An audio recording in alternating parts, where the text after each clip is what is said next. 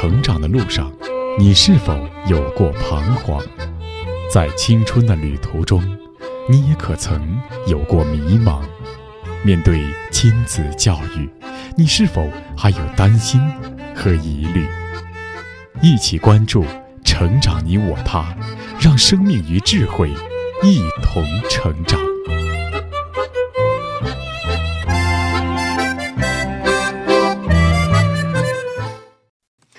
愿生命与智慧一同成长。海内外的各位听友，大家好，欢迎来到《成长你我他》，我是您的朋友钟庆。听众朋友，对于父母来说，孩子是取得优秀的成绩重要呢，还是拥有良好的品格更重要呢？相信大部分父母都会同意，良好的品格更重要。我们肯定都希望孩子能够诚实、善良、可靠、坚定、有责任感，这比孩子们的考试成绩更重要。不过，良好的品格要如何培养呢？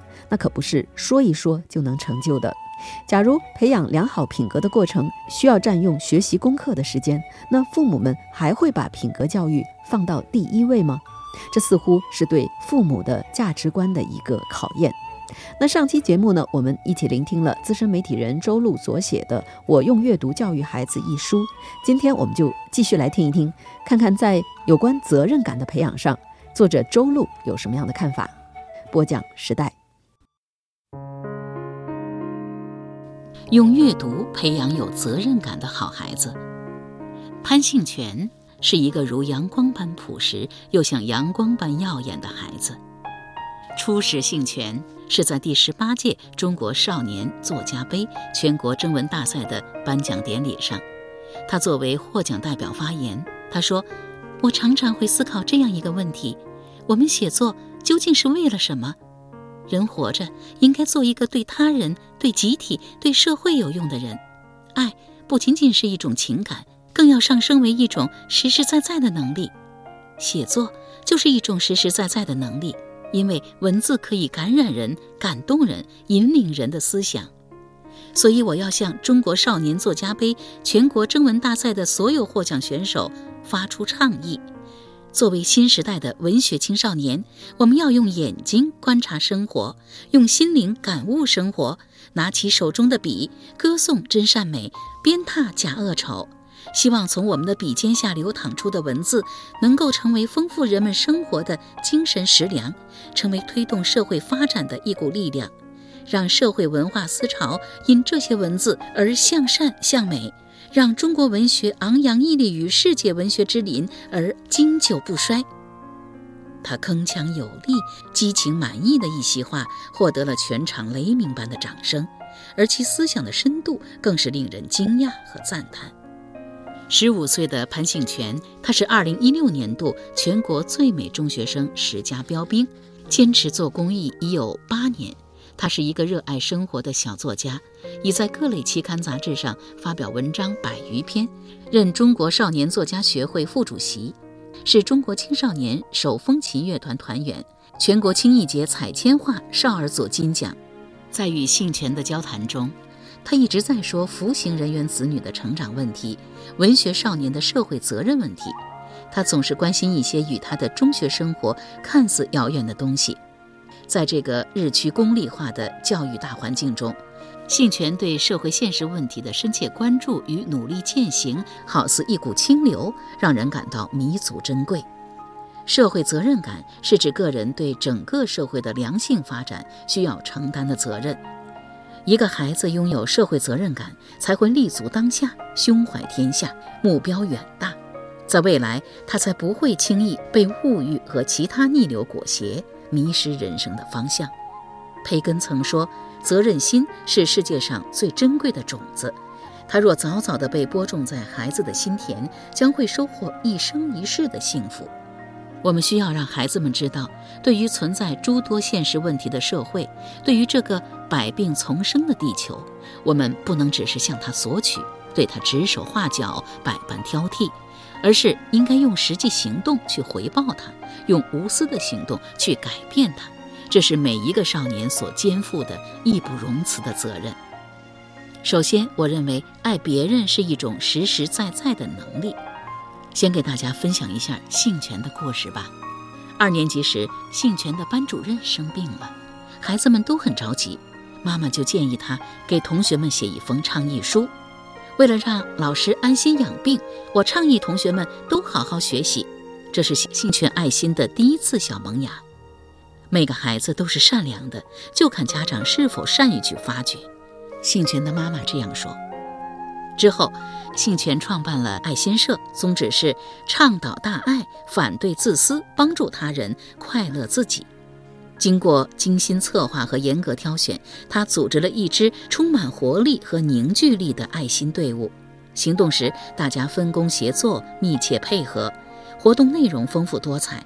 去平山小碧林义务植树，慰问生病师生，为赞皇贫困山区小学捐书捐物，为云南鲁甸地震灾区爱心义卖，为西藏那曲二中捐赠书桌椅，为四川甘洛县热牛巴嘎村捐棉衣。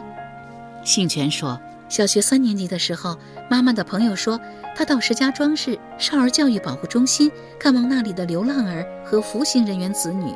看到他们十分渴望与同龄人交流，我便有了组织同学们定期去少保中心做公益的想法。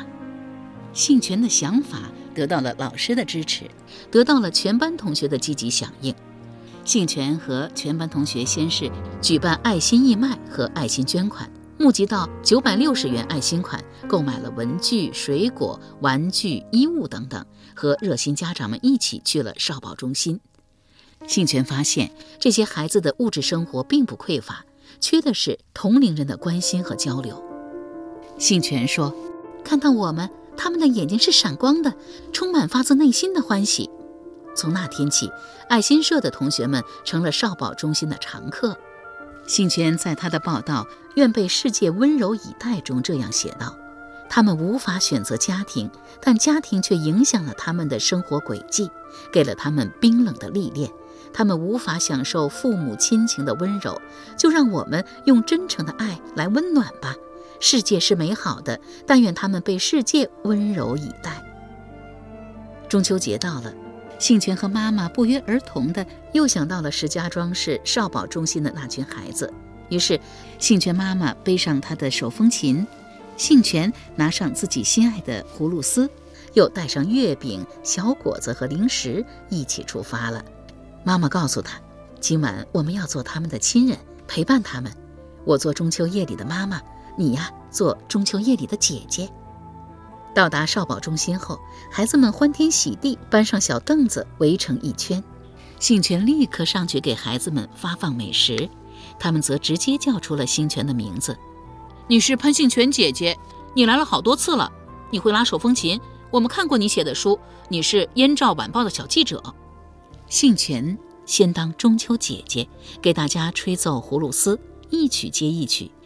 幸全妈妈拉起了手风琴，笑盈盈地对孩子们说：“现在我们来做一个音乐游戏。”操场上立刻响起了美丽的琴声和孩子们欢乐的歌声。如果感到幸福，你就拍拍手；如果感到幸福，你就跺跺脚。如果感到幸福，你就伸伸腰；如果感到幸福，你就拍拍肩。对于生活在这里的孩子，我并没有过多的同情和怜悯，更多的是一种由衷的敬佩。苦难和挫折是一把冰冷的刀子，猝不及防地插进了他们那弱小的心，而且永远无法痊愈。但是他们失去了溅在身上的血迹，继续走着那条未知的、神秘不可测的人生之路。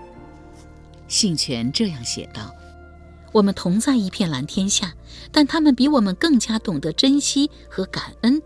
他们记得那些帮助过他们的人，帮助过他们的人，像一剂剂治愈顽疾的药膏，一层一层地涂抹着他们心上的伤口，一次一次地治愈着他们的心灵。”上初中后。幸全又把坚持了五年的爱心社带到了第四十一中学，成立了四一一五一六爱心社，一起为少保中心小伙伴过集体生日，表演文艺节目，一起联欢，一起游戏，一起运动，与少保中心小伙伴结下了深厚的友谊，给小伙伴们送去了快乐和安慰。而在做公益的过程中，幸全的综合能力和素质都得到了提升。每次组织爱心活动，他都精心策划、周密部署，写倡议书、主持词、讲话稿、排节目单。活动后及时写活动报道和感受，第一时间刊发在《燕赵晚报》上。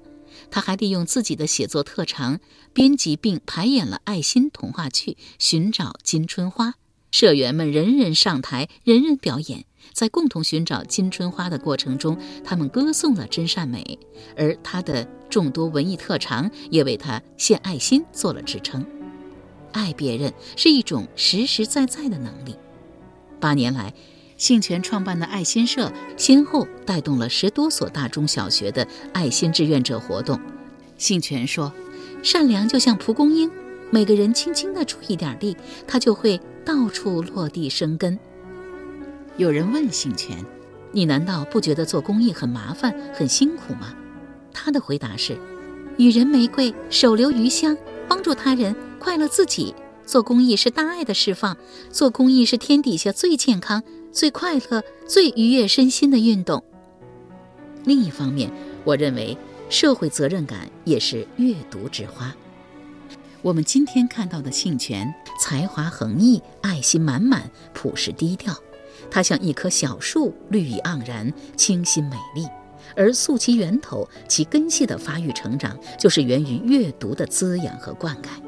幸全的妈妈说：“幸全之所以有一颗丰盈的心灵。”是源于读书，源于优秀作家们对他思想的引领，对他品格的塑造。而做公益，就是阅读后开的花结的果。美国著名的哈佛大学有一门据说最受欢迎的选修课，叫幸福课，实际上是积极心理学的一门课程。积极心理学对于人的幸福感的研究分为三个层面。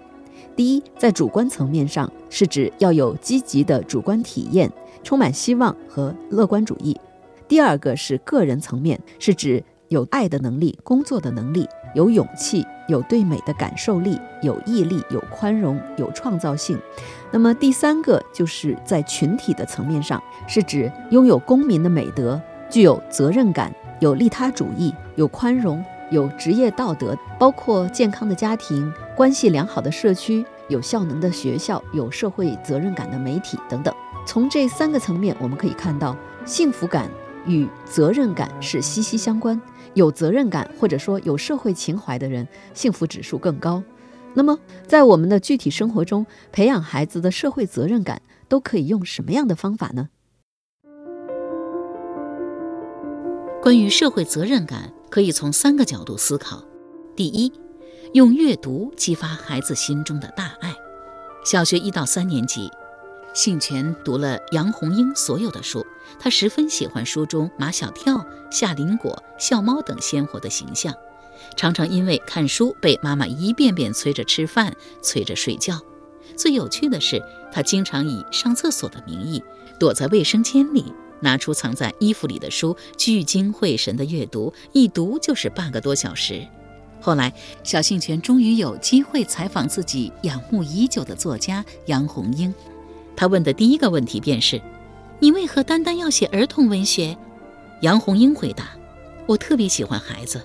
在我小时候，爸爸给我买了大白兔糖，我自己舍不得吃，拿给了一个小女孩吃，看着她吃，比我自己吃还要高兴呢。”这句话深深地埋在了小幸全的心里。采访了作家杨红樱之后，幸全又采访了童话大王郑渊洁。让他印象最深刻的是，郑渊洁是一位公益首富、慈善作家。幸全说：“长大后，我也要成为一名这样的作家。”采访完郑渊洁之后，幸全开始阅读郑渊洁的作品，并从此成了其铁杆粉丝。杀人蚁、五个苹果折腾地球、皮皮鲁和金拇指成为他的最爱。我喜欢他天马行空的幻想，敬佩他无穷无尽的灵感和创新，欣赏他深刻的思想和直言不讳的勇气。他的文章生动朴实，没有过于华丽的辞藻，却仿佛有一种强迫读者看下去的魔力。幸全说，读了一段时间后。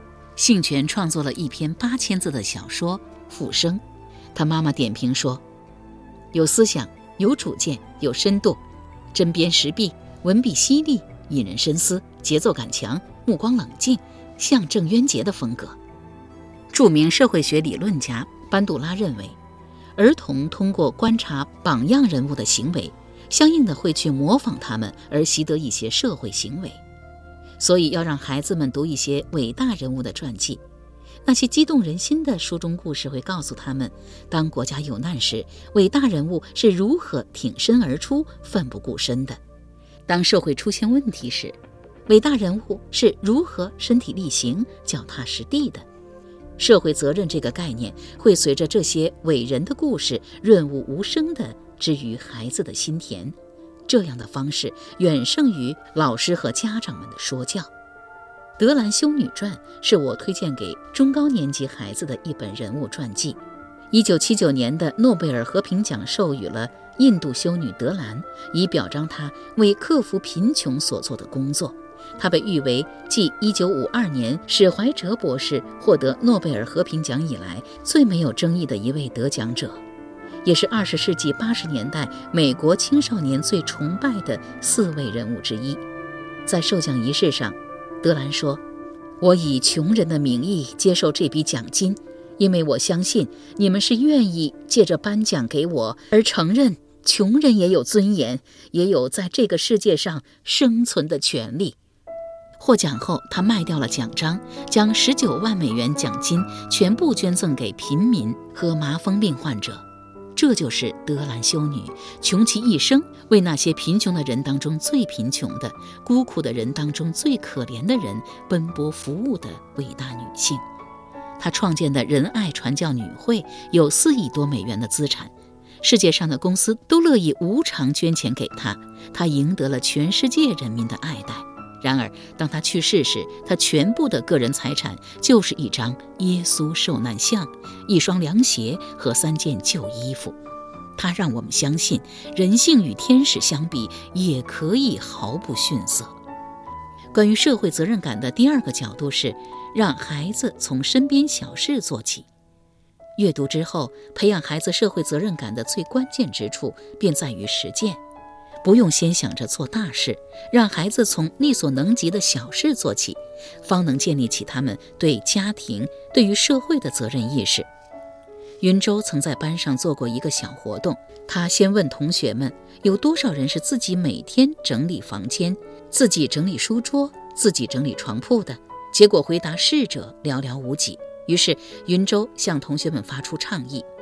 收拾自己的房间，整理我们的书桌文件，让一切都井井有条，是重要的生活能力。我们不能想象一个连自己的房间都不打扫的人会有怎样的未来。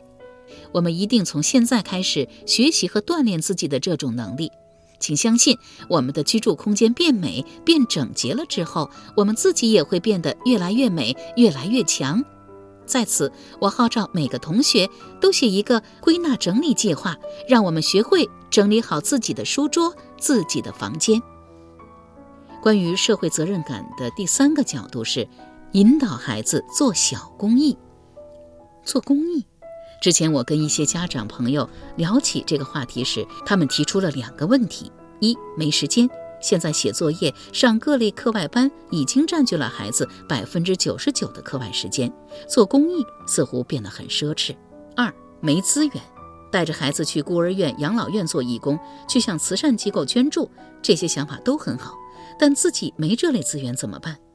我的建议是，做公益不一定非要去孤儿院、养老院，我们可以留意社区里、学校里的一些小事，引导孩子用自己的力量去改变它。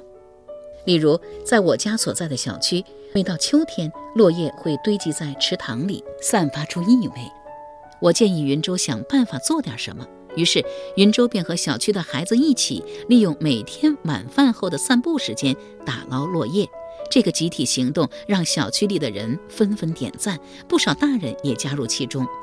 云州所在的小学曾发起一个“我的公益提案”活动，让每个学生仔细观察自己的身边环境有哪些不足之处，并提出自己的解决方案。